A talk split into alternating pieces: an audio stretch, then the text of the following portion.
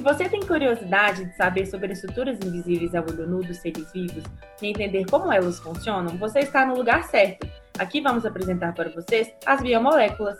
Eu sou a Raíssa. E eu sou a Gabriela. E esse é o episódio Canudinhos. Então, Gabi, esse episódio não tem ligação ao episódio anterior, mas o nome do episódio já é uma dica enorme sobre sua estrutura. Então quer dizer que essa estrutura é grande e fininha, Raíssa? Hum, será? Vamos direto para o quadro 1, então, porque ela estaria nos Trend Topics. O tema aqui é nanotecnologia. E eu trouxe uma reportagem do inovaçãotecnologia.com.br do ano de 2017.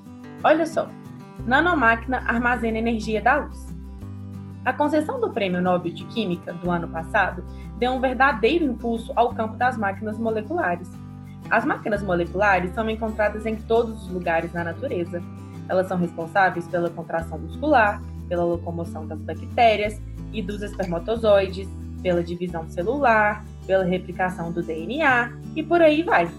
Transformá-las em nanotecnologia, ou seja, criar nanomáquinas sintéticas, tem sido mais desafiador, mas o progresso está vindo rapidamente e não está a caber.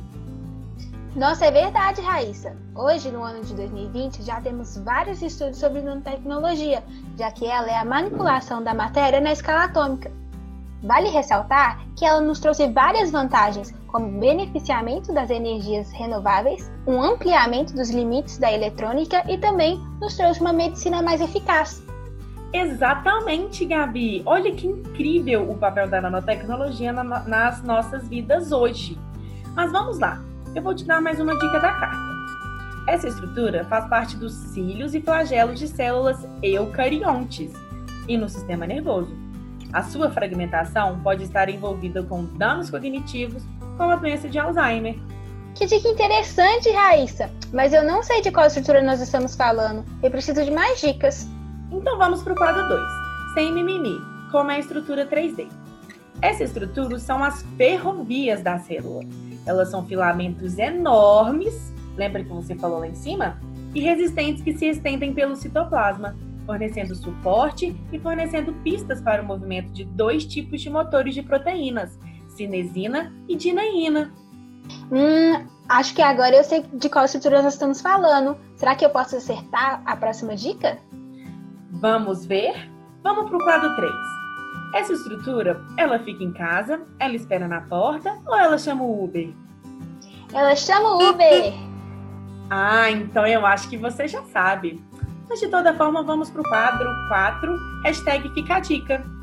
Essa estrutura, ela é composta de 11 letras e a 11 primeira letra é a letra O. Então a biomolécula desse episódio é o Microtúbulo! Parabéns, Gabi! Você acertou! Que felicidade! Eba! Mas eu quero jogar mais! Então vamos pro próximo episódio. Eu te encontro lá. Te vejo lá, Raíssa. Tchau, tchau. Tchau.